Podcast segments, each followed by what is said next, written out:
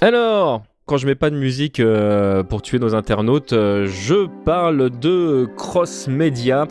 Et aujourd'hui, je vais vous parler d'un manga qui, euh, qui, a été publié au Japon entre 1990 et 1995, qui a été édité par Glénat chez nous entre 95 et 98 pour sa première bouture.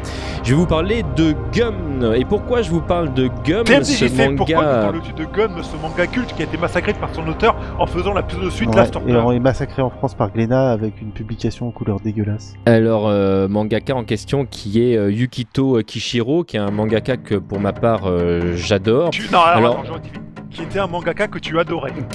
non, mais que j'adore toujours pour plein de raisons. Alors pourquoi je vous parle de, ce manga qui, comme ça, n'a pas l'air en lien direct en fait avec l'univers des jeux de combat, parce qu'on pourrait trouver étonnant. Je vous en parle en fait parce qu'il y a énormément de points communs entre Gali, le personnage principal de ce, de ce manga. Deviner, tu vas faire un parallèle avec Camille. Exactement, merci Will Cook. Euh, Capcom n'a jamais officiellement euh, exprimé le fait qu'il s'était inspiré euh, du personnage de Gali. Pourtant, on ne peut tout au long des jeux de Street Fighter ne peut voir que de, multiples points communs en fait entre les deux donzelles. Alors déjà, ne serait-ce que dans leur historique commun, parce que les deux donzelles ont perdu la mémoire au début de l'histoire. Quand on découvre Camille dans Super Street Fighter 2, elle ne sait plus d'où elle vient et, euh, et, donc elle combat pour euh, quelque part savoir d'où vient son passé, ce qui est exactement ce qui va arriver à Gali. on peut trouver dans les planches de Gum beaucoup de points communs des attaques qu'on va trouver plus tard chez Camille, notamment son Cannon Spike. Il y, a beaucoup de points communs dans les techniques d'attaque qui vont être réexploités par Capcom. Je ne sais pas si vous vous souvenez en fait de la manière dont, euh, dont Camille avait de se relever euh, euh, dans, ce, dans Super Street Fighter 2 ou, ou même dans les versions plus récentes dans, dans les alphas, mais elle montait avec ses pieds de chaque côté, en fait elle faisait une toupie sur elle-même, qui est une technique qu'on va voir à plusieurs reprises utilisée par, par Gali. Issu du Power Exactement, tout à fait, merci Wellcook. Euh, au même titre que dans euh, X-Men versus Street Fighter, elle utilise une technique où elle arrête pas de rebondir sur tous les murs. Euh, cette technique est utilisée également par Gali dans, dans le manga Gum. Donc on trouve beaucoup de points communs entre les deux personnages.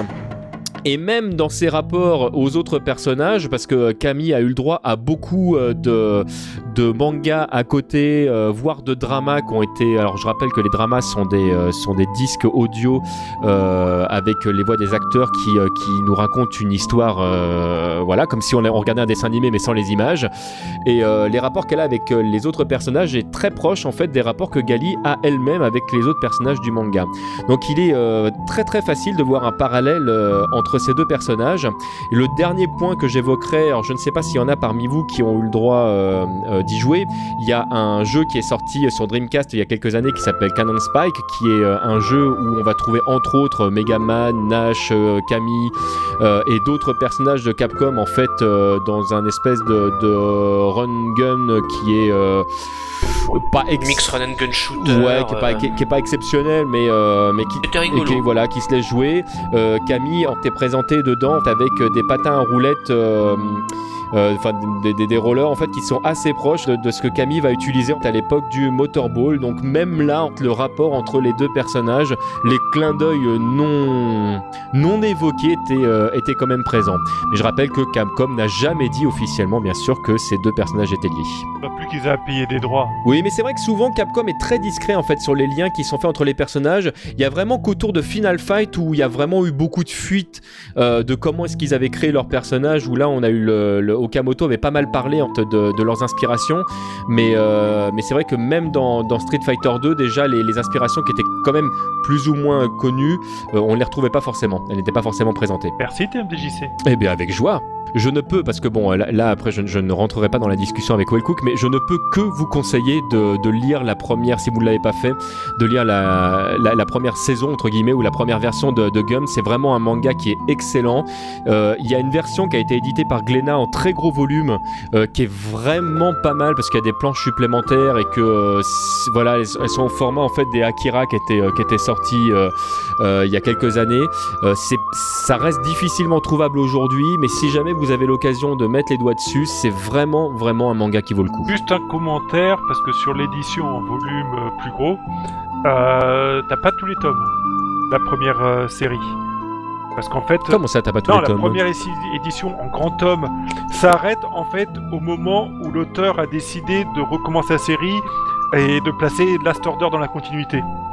Ah Donc si tu veux avoir toute la série, tu peux prendre les gros tomes, mais pour la fin de la première édition, il te faudra quand même quelques-uns des derniers petits tomes. Eh bien, écoute, euh, tu me l'apprends. Mais je me souviens pas, absolument pas de ça. Bah écoute, merci pour. euh, Ah, bah, c'est pas forcément évident cette parce information. général, beaucoup de gens qui ont acheté la grande édition en fait l'avaient déjà lu en petit, ils ont pas fait gaffe.